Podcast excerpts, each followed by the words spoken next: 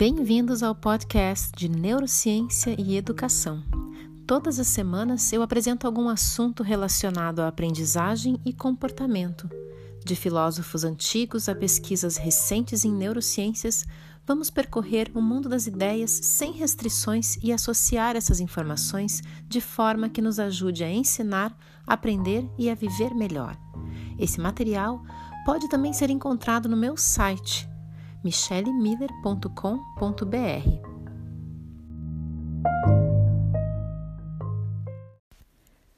O episódio desta semana faz parte da série sobre linguagem, mas com um enfoque um pouco diferente. Vou falar da necessidade de trazermos mais criatividade à forma como nos comunicamos com as crianças. Após analisar dados referentes a quase 510 mil crianças ao longo de uma década, pesquisadores do Instituto Norueguês de Saúde Pública concluíram que os mais novos da sala têm quase o dobro de chance de serem medicados com estimulantes. Resultados semelhantes já foram colhidos em investigações realizadas na Alemanha, Canadá, Espanha e Israel, não deixando dúvidas. Uma quantidade enorme de crianças no mundo todo tem a imaturidade avaliada como transtorno neurológico. Se as estratégias utilizadas para ensinar as crianças pudessem ser avaliadas com a mesma precisão com que se cruzam dados de calendários e diagnósticos, sem dúvida encontraríamos um fator ainda mais fortemente relacionado aos problemas de atenção. Os maiores índices de alunos com dificuldades para se concentrar provavelmente proviriam de escolas que não incentivam ações criativas e priorizam a quantidade de conteúdo sobre a forma como são conduzidas as aulas. Muitos esforços são dirigidos para que crianças se adaptem ao sistema educacional, quando o mais urgente é adaptar o sistema educacional à forma como elas aprendem poderíamos colocar em discussão disciplinas, grade horária, quantidade e teor de conteúdo, arquitetura das escolas, métodos de ensino, sistemas de avaliação e tantos outros fatores que compõem a fórmula imprecisa de uma educação de qualidade. Encontramos variações de tudo isso com mais ou menos sucesso, sempre dentro de limites traçados por processos legais e burocráticos e, portanto, lentos. Mas se restringirmos a discussão a fatores mais tangíveis e não menos impactantes, dependentes apenas de mudanças de perspectivas e posturas na hora de ensinar, já podemos alcançar grandes resultados em curto prazo. Os ensinamentos que conseguimos transformar em brincadeira com a participação ativa das crianças são aprendidos com atenção e comprometimento, independentemente do nível de maturidade. As obrigações das quais elas escapam diariamente, para desespero dos pais e professores, são magicamente cumpridas quando transformadas em desafios. Mas para isso precisamos reinventar a forma como costumamos impor as tarefas e ensinar. Muitas vezes temos que lançar disputas, inverter papéis, estabelecer limites de tempo, contar pontos, lançar adivinhas, criar charadas Crianças são naturalmente atraídas pelo inesperado, adoram ser surpreendidas, são fascinadas pelo incomum e motivadas pela criatividade, que pode ser muito divertida, mas exige atitudes que nos tiram do conforto da rotina. Ser criativo implica abandonar velhos conceitos e investir mais energia em tarefas que realizamos automaticamente. A via para se chegar a soluções criativas nunca é a mais fácil. Mas quem disse que educar tem que ser fácil? Como tudo que depende de criatividade, manter crianças atentas e motivadas é uma habilidade multifacetada, sem fórmula única a ser seguida. Mas muitas das estratégias usadas pelos meios de comunicação podem servir como inspiração àqueles que se dedicam à educação. Vou explicar melhor. Sem uma comunicação eficaz, o conhecimento não é transmitido. Educadores são, acima de tudo, comunicadores. O bom comunicador é necessariamente criativo.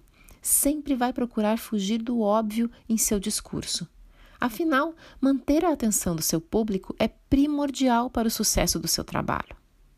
e, para isso, sabe que deve surpreendê-lo constantemente. O comunicador eficaz também deve fazer com que as pessoas se identifiquem emocionalmente com o conteúdo e que interajam com as informações, criando novas relações. Se um meio de comunicação não consegue manter a atenção do público, nem consegue informá-lo da forma clara, certamente vai buscar novas maneiras de narrar os fatos, Culpar o leitor ou espectador por não entender a mensagem, insistindo em um formato que não foi aceito, não irá evitar o fracasso do veículo. É preciso ajustar a linguagem e os exemplos, adaptar-se ao receptor da mensagem. E a educação não deveria funcionar de forma diferente. Os meios de comunicação nos ensinam a adequar o nível do vocabulário sempre que necessário usar infográficos, imagens e ilustrações para ajudar o público a visualizar as informações. Retomar o assunto antes de apresentar uma nova informação, para situar os leitores ou espectadores no tempo, espaço e contexto. Mostrar mais de um lado da mesma história. Permitir e incentivar questionamentos, discussões, diálogos buscar na vida e na literatura personagens e histórias que ilustrem o assunto, promover polêmicas.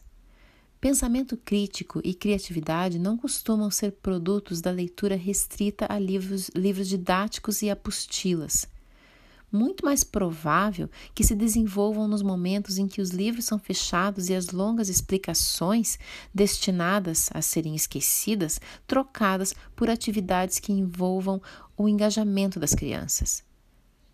Quando nos comprometemos em estabelecer uma comunicação eficaz com as crianças, a imaturidade, que impede muitos de sentarem quietos para ouvir passivamente, deixa de ser considerada um problema e transforma-se em um desafio saudável à nossa criatividade.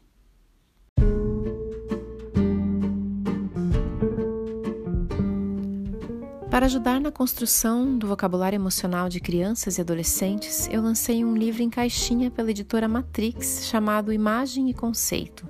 Pela mesma editora, você vai encontrar outro título de minha autoria, chamado Questões de Compreensão de Texto.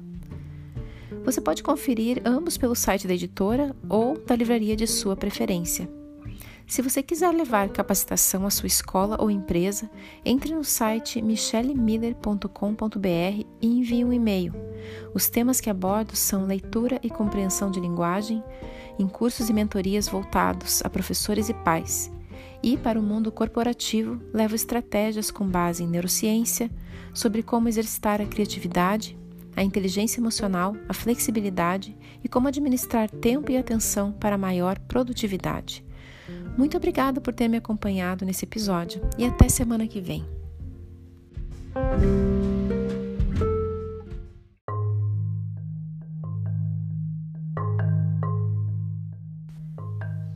Bem-vindos ao podcast de Neurociência e Educação. Todas as semanas eu apresento algum assunto relacionado à aprendizagem e comportamento. De filósofos antigos a pesquisas recentes em neurociências, vamos percorrer o mundo das ideias sem restrições e associar essas informações de forma que nos ajude a ensinar, aprender e a viver melhor.